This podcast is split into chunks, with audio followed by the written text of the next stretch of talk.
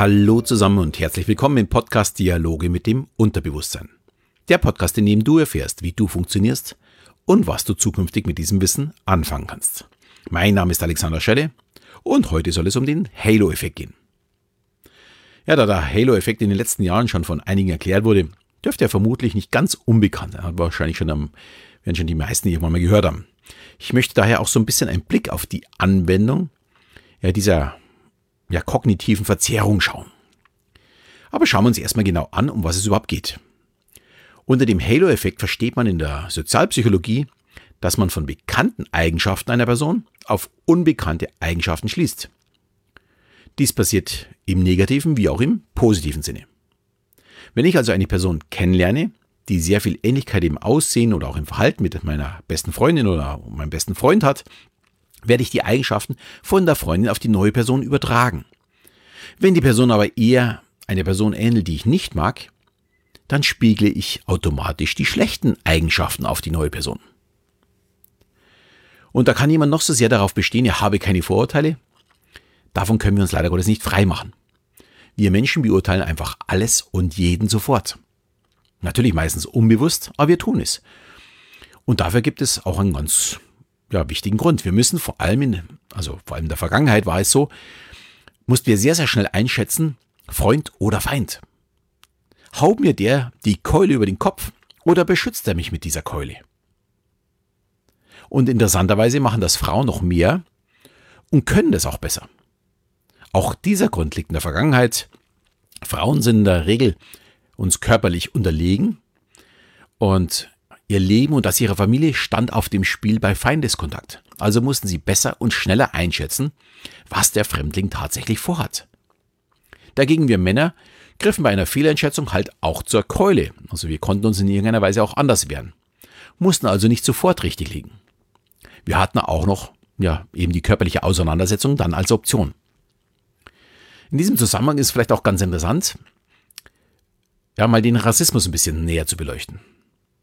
Auch wenn wir glauben, nicht rassistisch zu sein, wird unser Unterbewusstsein trotzdem auf äußere Merkmale reagieren. Das ist einfach nicht zu vermeiden. Wir versuchen nur, ja, vielleicht dieses gesetzte Verhalten, dass wir darauf reagieren, äh, ja, in irgendeiner Form umzulernen in unserem Kopf. Und das funktioniert bestimmt zu 90 Prozent, aber ganz bekommt man das wahrscheinlich nie weg. Also ein bisschen Rassismus steckt in jedem drin, bloß der eine oder andere kann es erfreulicherweise besser vertuschen. Und aber äh, ist immer so ein bisschen da. Wenn zum Beispiel ein in Deutschland ja, aufgewachsen, aber aus, sagen wir mal, Marokko stammender Mann in der Nacht einer kleinen Gruppe Menschen begegnet, wird der Puls von ihm automatisch höher gehen, wenn es Menschen mit Glatze sind. Allerdings, wenn sie einen Anzug tragen, wird er kaum Notiz von ihnen nehmen. Er schätzt also vom Aussehen darauf, ob sie ihm gefährlich sind oder nicht. Und eins ist klar, die Einschätzung kann total falsch sein. Die Glatzen können aufgrund einer Wette sich gegenseitig die Haare gerade geschnitten haben und total harmlos sein. Und die Anzugsträger könnten genauso auch Nazis sein. Das weiß man halt erst, wenn man die wirklichen Eigenschaften kennt. Somit kann uns der Halo-Effekt ja auch in die Irre führen. Und das wurde auch schon bei einigen psychologischen Tests nachgewiesen. Also der Halo-Effekt, muss man dazu sagen, ist schon über 100 Jahre alt, wurde so Anfang des 20. Jahrhunderts das erste Mal nachgewiesen. Aber wir schauen uns mal eine, eine Studie von 1974 an, von Landy und Siegel, ich weiß nicht, ob ich das richtig ausspreche, äh, da ging es um die Bewertung von schulischen Leistungen. Und dass nicht unbedingt das Wissen die Hauptrolle spielt, sondern eher die persönliche Einschätzung der Person. Und dafür legten sie männlichen Studenten zwei Aufsätze zur Bewertung vor, einen gut und einen schlecht geschriebenen. Also eigentlich relativ klar. Zusätzlich hing an den Aufsätzen entweder ein Bild einer attraktiven Schülerin oder einer weniger attraktiven Schülerin oder für die Kontrollgruppe gar kein Bild, damit man eben nicht voreingenommen ist. Ja, in der Bewertung der Aufsätze zeigte sich ein deutlicher Einfluss der Attraktivität der Schülerin, vor allem mit dem schlechteren Aufsatz, die durch das hübsche Bild deutlich besser bewertet wurden. Und ich denke, hier wird sofort klar, wie wichtig bei einer Bewerbung ein sehr gutes Foto wird, vor allem wenn man noch die Untersuchung von mehreren Psychologen im Jahr 2002 hinzuzieht. Dabei ging es nämlich um die, den Zusammenhang zwischen Intelligenz und Attraktivität. Im ersten Schritt wurden nur verglichen, ob schöne ja, und weniger schöne Menschen unterschiedlich intelligent sind oder ob sie eben gleich intelligent sind. Und es gab dabei tatsächlich einen kleinen Unterschied, also wirklich nur einen sehr kleinen. Und dies kann durchaus auch damit zusammenhängen, dass sie vielleicht intelligentere Menschen sich mehr um ihr Aussehen kümmern oder mehr Geld einfach zur Verfügung haben, um sich um ihr Aussehen zu kümmern oder auch, keine Ahnung, bessere Fotos machen. Somit ist der Unterschied vermutlich noch viel kleiner oder er ist vielleicht auch gar nicht vorhanden, was wahrscheinlich sehr nahe liegt. Im zweiten Schritt wollte man, dass die Intelligenz anhand von Bildern eingeschätzt wird. Also dass fremde Personen nur das Bild vorgehalten bekommen und man sollte einfach sagen, wie hoch schätze ich die Intelligenz von dieser Person ein. Und das brachte das Ergebnis, dass attraktive Menschen als intelligenter eingeschätzt wurden, als sie eigentlich waren. Und dieser Unterschied war dann wirklich tatsächlich deutlich zu sehen. Ja, ich glaube, da können wir uns auch nicht alle freimachen davon. Von dieser Einschätzung sind wir alle betroffen. Und es ist vollkommen egal, ob es um eine Bewerbung geht oder bei einer Wohnungssuche. Äh, ein Bild oder aber auch schon der Name führt zu einer Einschätzung unsererseits. Daher gehen auch immer mehr Firmen über zu anonymisierten Bewerbungsverfahren. Ein Michael kann nämlich genauso wie ein Abdul gute oder schlechte Leistung bringen. Es liegt sicher nicht an dem Namen. Äh, aber das ist halt unsere Einschätzung. Wir glauben halt eben, dass ein Michael, naja, eine bessere Schulbildung hat als ein Abdul. Was natürlich totaler Unsinn ist. Ganz interessant sind aber auch die Präsidentschaftswahlen in den USA.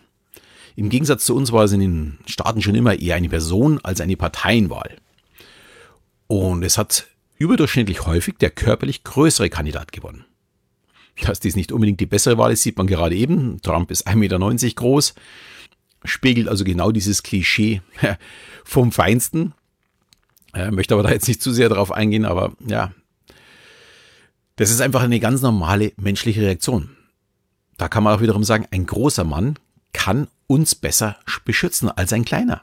Das ist eigentlich vollkommen logisch. Also dieses alles aus unserer Vergangenheit raus und das, dass es nicht mehr um die körperliche Größe in der heutigen Zeit geht, weil man sich eben nicht die Keule über den Kopf schlägt, sondern dass es eher um Intelligenz geht. Ja, soweit sind wir noch nicht in unserer Entwicklung, in unserer menschlichen Entwicklung.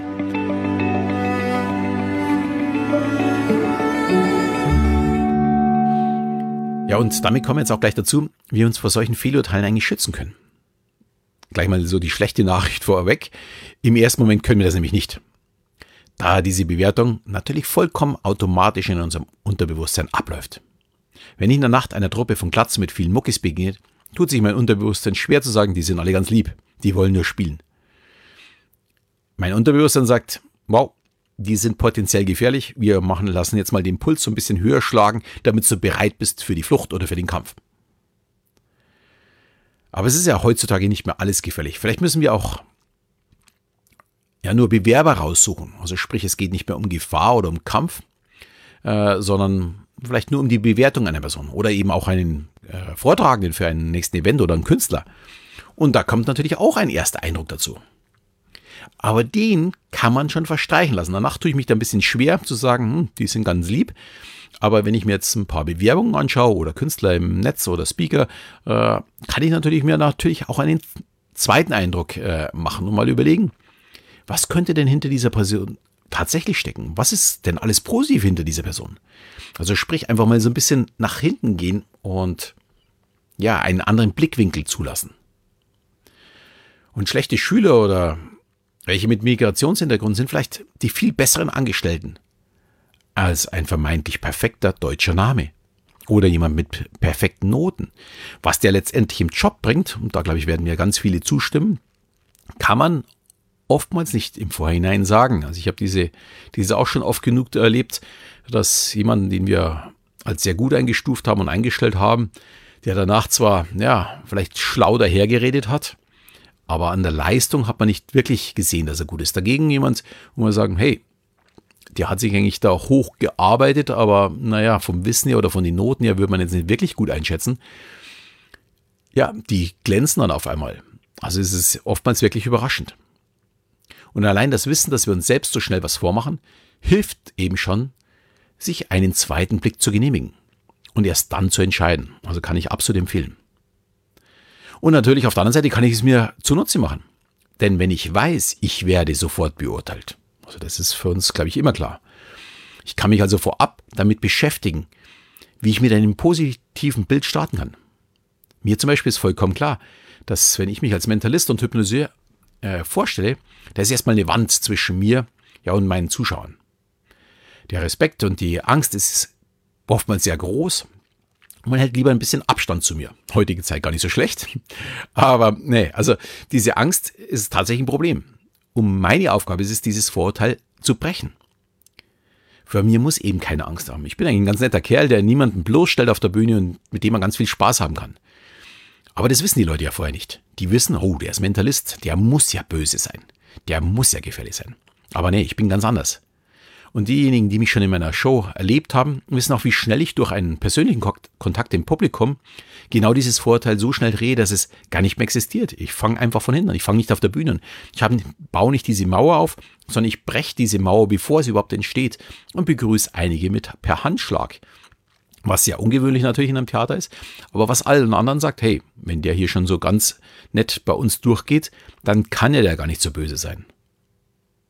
Also ich mache mir das zunutze, dass ich weiß, ich werde beurteilt von dem, ja, was vielleicht noch gar nicht da ist. Also diese Beurteilung in meinem Fall ist ja schon, bevor man überhaupt den ersten persönlichen Kontakt hat, bevor man mich überhaupt das erste Mal sieht. Was natürlich auch in einer gewissen Weise ein Problem ist äh, im Ticketverkauf. Weil manche haben einfach so viel Angst, das weiß ich auch, das haben ja auch schon sogar Bekannte gesagt, äh, die sagen, nee, also in so eine Show gehe ich nicht. Obwohl sie, wenn sie dann drin waren, danach sagen, boah, das, wenn ich vorher schon gewusst hätte, hätte ich keine so eine Angst gehabt. Weil es ist einfach ganz anders. Und das ist natürlich auch ein Halo-Effekt, der negative Halo-Effekt. Ja, und wie schnell wir beeinflusst werden, also wir alle, und wie viel Verantwortung dann Künstler haben, möchte ich da jetzt auch noch ganz kurz aufzeigen.